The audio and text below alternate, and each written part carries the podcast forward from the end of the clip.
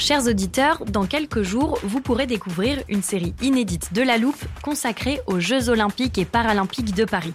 À trois mois de la cérémonie d'ouverture, on s'est demandé comment réussir ces JO. Les transports sont-ils prêts à affronter les milliers de touristes? Le dispositif de sécurité est-il suffisant? L'enthousiasme sera-t-il finalement au rendez-vous? Pour répondre, on plonge durant cinq épisodes dans les archives des éditions précédentes, accompagnés des journalistes de l'Express. C'est à retrouver à partir du 13 mai sur toutes les plateformes d'écoute.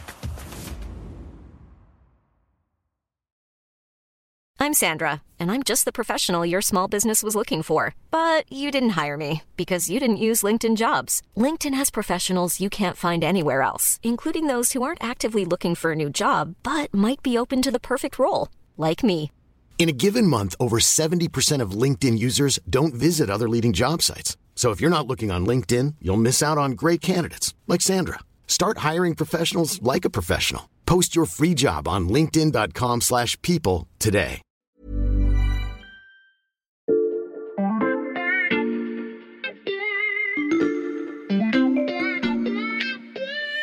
Salut, c'est Xavier Yvon. Nous sommes le mercredi 7 juin 2023. Bienvenue dans La Loupe, le podcast quotidien de l'Express. Allez, venez, on va écouter l'info de plus près. Petite confidence à l'attention de nos auditeurs les plus fidèles. À La Loupe, on tient un classement de vos épisodes préférés. Et il se trouve qu'en immense majorité, ce sont ceux qui, depuis plus d'un an, traitent de la guerre en Ukraine, qu'on y parle des manœuvres sur le front, des personnalités importantes dans chaque camp ou encore des conséquences sur le prix de notre énergie. Et les épisodes qui arrivent tout en haut de ce classement ont un autre point commun, le nom de Poutine apparaît dans leur titre. Celui d'aujourd'hui les rejoindra donc peut-être car nous allons parler de l'après-Poutine. Alors que la guerre en Ukraine n'est pas terminée, certains songent déjà à ce que pourrait être le post-poutinisme. Alors avant d'aller plus loin dans cet épisode, je pense qu'une petite définition est nécessaire. Le poutinisme, c'est un régime autoritaire avec deux caractéristiques particulières. La première, c'est que ce régime s'appuie sur une redistribution des ressources aux élites via des postes prestigieux ou des entreprises, mais aussi à la population qui a droit à des aides sociales. La deuxième spécificité du régime, c'est que cette distribution de ressources se fonde sur des liens de loyauté, une forme d'allégeance avec celui qui est juste au-dessus de vous et qui vous assure une place au plus près du sommet. Et si on appelle ça le poutinisme, c'est parce qu'en haut de cette pyramide, c'est lui, Vladimir Poutine, qui détient toutes les clés de toutes les positions politiques et de tous les accès aux ressources. Alors, s'il est évident qu'un jour le poutinisme aura une fin, d'où pourrait venir ce changement et pour mettre quoi ou qui à la place? Ce sont les questions qu'on passe à la loupe aujourd'hui.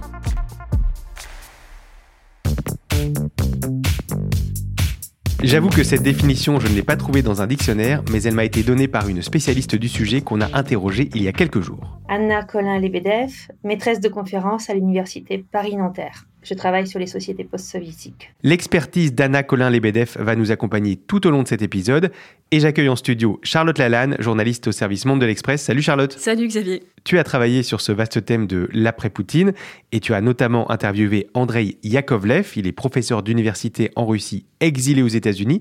Et j'ai noté une phrase très forte dans cet entretien, la Russie est déjà en guerre civile. Qu'est-ce qu'il entend par là? Alors lui, plus précisément, il parle de guerre civile froide, Mm. qui euh, pour l'instant euh, mijote, si l'on peut dire, dans l'esprit euh, des gens. Et euh, le risque, évidemment, c'est que cette cocotte minute euh, explose. Mm. Il y a déjà des signaux faibles, en tout cas de pics de violence hein, dans la société. Un exemple est assez frappant, c'est la multiplication des crimes et des délits perpétrés par d'anciens combattants euh, de retour du front. Alors ils ont passé souvent plusieurs mois sur le front et ils reviennent avec une idée assez euh, distordue quand même de la réalité. Ils sont très souvent agressifs. Il faut bien se rendre compte que euh, ces gens-là rentrent en Russie avec leur passé militaire, leur trauma et souvent des armes dans leur sac. Mhm. Et tout ça, ça donne un risque accru de criminalisation de la société. On l'a vu dans d'autres guerres, comme euh, après la guerre de Tchétchénie, où euh, il y a eu une dissémination des armes importante. Et là, évidemment, c'est aussi le risque. Autre signe inquiétant, c'est la multiplication des milices privées dans les entreprises, donc qu'elles soient publiques ou privées, elles font appel de plus en plus à des milices. Et euh, pour Andrei Yakovlev, que j'ai interviewé, ça aussi c'est un indicateur, cela montre que les patrons, les dirigeants redoutent l'explosion en fait. Et cette tension que tu nous décris au sein de la société russe, Est-ce qu'elle est une menace pour le poutinisme? Alors certains le pensent, comme justement Yakovlev, d'autant que la guerre en Ukraine, elle accentue la fracture sociale. Quand ces soldats étaient au front, ils euh, percevaient des soldes assez exorbitantes euh, par rapport aux standards russes. Pour te donner une idée, un soldat euh, participant à l'opération militaire spéciale, mmh. entre guillemets, reçoit en moyenne 200 000 roubles par mois. C'est à peu près 2500 euros c'est plus de trois fois euh, le salaire moyen en Russie. Hmm. Or, euh, bah, quand ils reviennent euh, en Russie, leurs employeurs ne leur font pas un pont d'or, hein. ils leur offrent le même salaire qu'avant. Et puis ces militaires reviennent et ils voient que les Russes fortunés, eux, vivent leur vie presque comme avant, dans les grandes villes comme Moscou, où les classes supérieures vivent bah, comme si de rien n'était. Hein. Les bars, les restaurants sont ouverts, sont pleins. Là, on peut faire une autre comparaison, cette fois avec la situation de 1917, mmh. au moment où les paysans de retour du front se sont retrouvés à cohabiter en Russie avec euh, les classes plus éduquées qui, elles, n'avaient pas du tout vécu euh, cette réalité. Mmh. D'ailleurs, certains disent aujourd'hui, c'est intéressant, que à Belgorod... À la frontière ukrainienne Voilà, cette ville à la frontière ukrainienne, qu'il y a pas mal de Russes qui, quand ils voient à la télé que euh, des drones explosent à Moscou, finalement, sont pas si mécontents et se disent, bah, enfin, à Moscou, on voit un petit peu la réalité que nous, on vit euh, chez nous. Et puis, on peut également euh, faire une autre comparaison, cette fois avec 2014. Euh, 2014 et l'annexion de la Crimée par la Russie. C'est ça. À l'époque, l'intervention russe faisait l'objet d'un quasi-consensus. Hein. Il y avait plus de 80% des Russes qui soutenaient l'annexion, d'autant plus que celle-ci avait finalement fait assez peu de victimes. Et puis, bah, le vent a commencé un petit peu à tourner en 2018. Il y a eu cette réforme impopulaire des retraites, des manifestations ensuite durant les élections législatives. Et cette guerre en Ukraine, cette invasion à grande échelle, a euh, vraiment creusé les divisions euh, déjà présentes euh, en Russie. Il y a un indicateur qui est intéressant, c'est les sondages d'opinion. Alors évidemment, en mmh. Russie, il faut les prendre avec toutes les pincettes. On voit qu'ils montrent encore un soutien important à cette opération militaire spéciale, mais il faut bien comprendre que personne en Russie ne croit vraiment à l'anonymat dans ce type d'enquête. Mmh. Tout le monde sait aussi que s'opposer à la guerre, ça vous expose à plusieurs années de prison. Et malgré tout cela, on a encore 15 à 20 des gens interrogés qui osent dire qu'ils sont contre la guerre. Donc ça donne quand même un aperçu hein, des fractures dans la société russe. Dans ce contexte de tension, j'ai justement demandé à Anna Colin-Lebedev si un soulèvement de la population était selon elle possible. Voici ce qu'elle a répondu.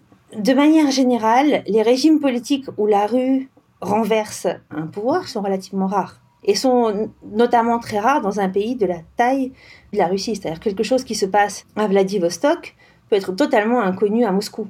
Ce que l'on observe aujourd'hui, et là on est dans la continuité de ce que sont les pratiques de Russes depuis des décennies, on observe de multiples stratégies de survie et d'adaptation. Et on est dans une situation où les citoyens russes ordinaires sont convaincus que de toute façon, leur pouvoir est quasiment nul face à cette situation. Donc qu'est-ce qu'on fait quand le risque est grand et quand le pouvoir d'agir sur la situation est nul? Soit on s'en va, et un grand nombre de Russes l'ont fait, soit on s'adapte activement, c'est-à-dire en participant à l'action, à la propagande. L'idée, c'est que, vous voyez, quand un bulldozer vous arrive dessus, eh bien, il vaut mieux être dans la cabine que sous les roues, soit en se cachant, en se faisant tout petit, en espérant que le bulldozer passera à côté. Donc oui, on a une société qui réagit très différemment, mais euh, pas activement pas sur la scène publique. Mais s'il devait y avoir un basculement, Anna Colin-Lebedev pense qu'il pourrait venir de ce qu'on peut qualifier de petites élites. Quand on parle des élites, souvent en France, on, va se dire bah, les cercles du Kremlin, les représentants des forces de l'ordre, mais en réalité, des élites de tous les niveaux, et notamment de niveau bas et intermédiaire, eh bien, ce sont des acteurs qui comptent. Le gouverneur de région, ça compte. Le maire de la ville, ça compte. Le chef de la grande entreprise de la ville, ça compte aussi. Le directeur d'école, ça compte. Le commissaire militaire, ça compte. Et tous ces acteurs, je dirais, sont en train d'être mis à l'épreuve par la guerre. Le directeur d'école, on lui demande d'introduire euh, des cours d'éducation idéologique. Le commissaire militaire doit incorporer des gens malades parce qu'il a des quotas à remplir. Le gouverneur doit équiper, euh, armer euh, et essuyer les mécontentements de tous les mobilisés qu'il envoie sur le front. Donc je dirais que le basculement peut venir à partir du moment où pour ces gens-là, eh bien, ça va être la goutte de trop. Et comme souvent, la goutte de trop est une petite goutte. On peut aussi parler des mécontentements régionaux, parce que bien avant euh, l'invasion, en février 2022, il y a eu plusieurs manifestations mhm. régionales, notamment à Ekaterinenburg, à Khabarovsk, dans l'extrême-orient, avec là-bas une vraie frustration hein, des habitants qui, euh, en fait, se sentent à des années-lumière euh, de la partie occidentale de la Russie mhm. et en fait très lésés par le pouvoir central. Bref, les coutures ont commencé à craquer à plusieurs endroits mhm. Et cette guerre met le doigt sur les différences entre les grandes agglomérations, les périphéries, les campagnes, la difficulté des minorités ethniques qui sont souvent euh, traitées comme des citoyens de seconde zone. Et d'ailleurs, on voit que c'est beaucoup à l'intérieur de ces minorités qu'on est allé euh, mobiliser au départ pour aller en Ukraine. Ce sont eux qui sont envoyés euh, comme de la chair à canon et ce sont leurs familles qui voient les cercueils revenir. Donc, sans parler de scission, on en est encore loin, mmh. cette guerre forcément laissera des traces. La guerre en Ukraine qui laisse des traces dans la population, mais aussi dans les cercles du pouvoir. Et si l'après-Poutine était provoqué par une révolution de palais, il faudra peut-être travailler demain avec ceux que l'on condamne aujourd'hui.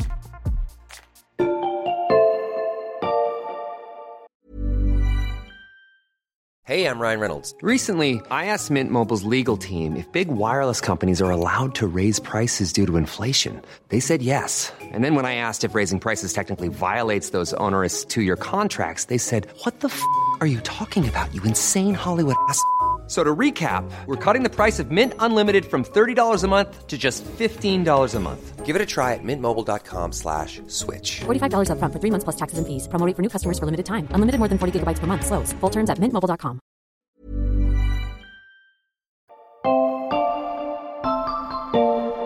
Xavier, tout à l'heure, tu citais l'expression d'Andrei euh, Yakovlev de guerre civile. Il a eu une autre formule assez forte pendant notre échange. Selon lui, la Russie bascule dans un modèle iranien. Un modèle iranien, c'est-à-dire? Bah, Des sanctions de plus en plus fortes, voilà, un vrai embargo, mmh. un isolement croissant. Et comme en Iran, bah, de plus en plus de privilèges qui euh, échappent aux élites, donc euh, la haute administration, les oligarques, les hommes des services de sécurité, euh, qu'on appelle, tu sais, les... Les Siloviki. Voilà, les Siloviki. Tous ces gens-là, en fait, sont assez lucides sur ce qui se passe et ils vivent très mal cet isolement. Et ce glissement vers un modèle iranien, ça pourrait pousser les élites russes à chercher une alternative au régime actuel?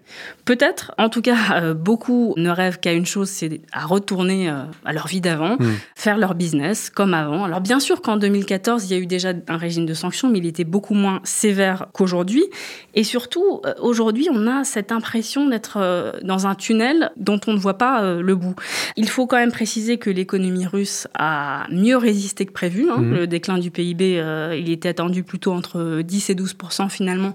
Il est plutôt autour de 2-3% les PDG d'entreprises ont réussi quand même à remplacer quelques fournisseurs de composants occidentaux, mais le problème, c'est tout le reste, c'est-à-dire les équipements lourds qui ont permis à la Russie de s'industrialiser pendant les 20 dernières années. Ils viennent d'où? Ils viennent des États-Unis, de l'Europe, du Japon. Et aujourd'hui, euh, pour un patron, un dirigeant d'entreprise qui veut faire son business plan sur 5-10 ans, c'est le trou noir. Hmm. C'est ça la difficulté aujourd'hui. Peut-être un indice de ce mécontentement d'un certain nombre de dirigeants d'entreprise ou d'oligarques. Hein. On a vu depuis le début de la guerre plus d'une vingtaine d'oligarques ou de grands patrons qui se sont euh, suicidés dans des conditions quand même assez euh, suspectes, souvent après avoir tué leur famille. Mmh. Et certains estiment en tout cas que le pouvoir euh, les a éliminés pour les faire taire. Alors, mmh. Tout cela reste quand même encore flou. Hein. En dehors de ces drames mystérieux, Anna Colin-Lebedev avance une autre explication de la difficulté pour les élites d'afficher leur mécontentement. D'un côté, on a un pouvoir très répressif, et je dirais chaque pas de côté va signifier pour les élites russes la perte de ce qu'ils possèdent en Russie. Et de l'autre côté, ce pas de côté et l'opposition politique, elle n'est pas forcément récompensée sur la scène internationale.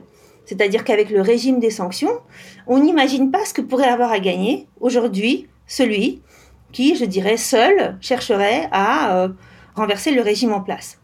Aujourd'hui, la défection a beaucoup de coûts, un coût très élevé pour les personnes à l'intérieur du pouvoir russe, et relativement peu d'avantages.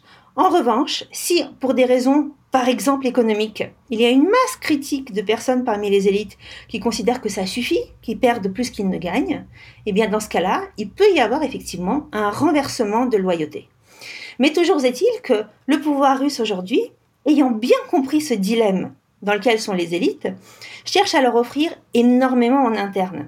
Ça, c'est quelque chose dont l'opposition en exil commence aussi à parler. Mhm. On le voit hein, dans les différentes interviews qu'on fait. Mais avant d'aller plus loin, Xavier, est-ce qu'on peut faire une petite parenthèse sur l'opposition russe? Bien sûr, je t'écoute. Alors, euh, l'opposition hors de la Russie d'abord, en faveur donc d'une euh, démocratie, ceux qui ont fui. Le problème euh, qu'ils ont, c'est qu'ils n'arrivent pas du tout à se fédérer pour l'instant hein, sur un projet commun. Mhm. Ils se sont récemment réunis à Berlin sans réelle avancée. Et puis, ces acteurs-là ont assez peu d'audience à l'intérieur même de la Russie.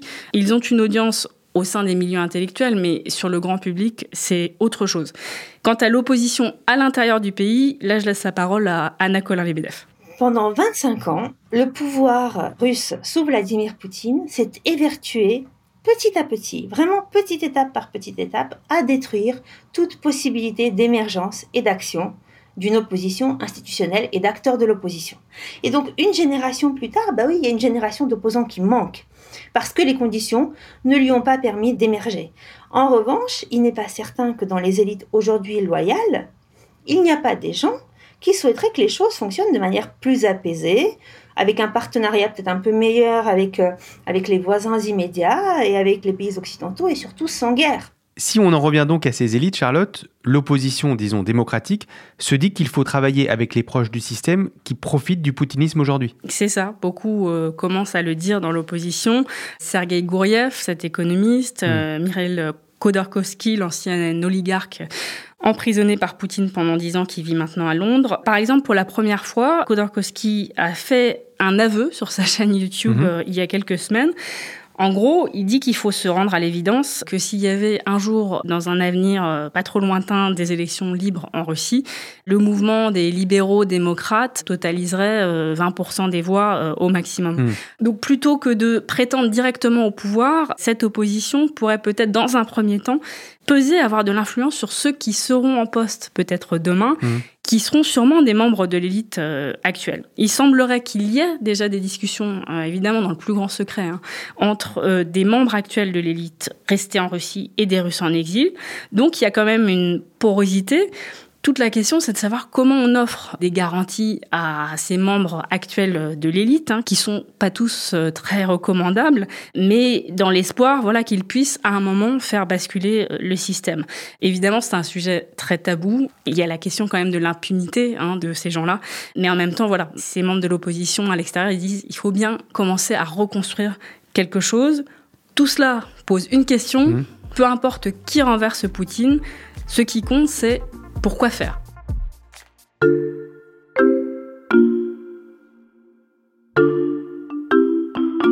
Charlotte, tu l'as dit, les opposants en exil veulent imposer la démocratie en Russie, mais on entend souvent dire que les Russes ne sont pas faits pour ce régime, qu'ils ont besoin d'un homme fort, d'un tsar. Ouais, c'est l'idée euh, qui s'est progressivement euh, installée, euh, surtout côté occidental, hein, qui consiste à dire que les Russes seraient euh, naturellement attirés par une politique d'empire. La réalité est un petit peu plus compliquée et le rapport à la démocratie en Russie lui-même est assez complexe. Et pourquoi? Bah, si on revient à la chute de l'URSS Mhm. et à ses lendemains, donc dans les années euh, 1990, il faut bien se rappeler que beaucoup de gens ont cru en ce vent libéral, à l'espoir d'un régime démocratique, mais leurs espoirs ont été euh, douchés. Mhm. Les réformes libérales ont été d'une violence incroyable pour beaucoup. Le pouvoir s'est révélé euh, incapable de concevoir une solution durable au conflit euh, tchétchène.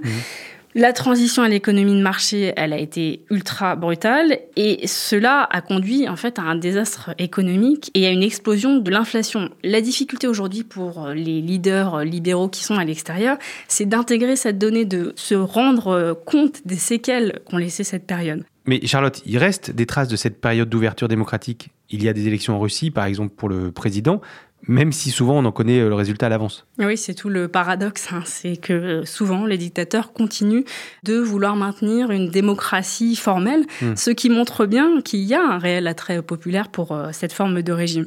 Mais la démocratie libérale, au sens où on l'entend, avec une séparation des pouvoirs, des contre-pouvoirs, un système de contrôle entre ces différents pouvoirs, évidemment, on en est très loin en Russie. Mm. Ce que me disait Yakovlev, c'est que il suffira plus maintenant de juste vendre la démocratie aux Russes. Russes. Il faut aller plus loin, il faut leur proposer un autre futur.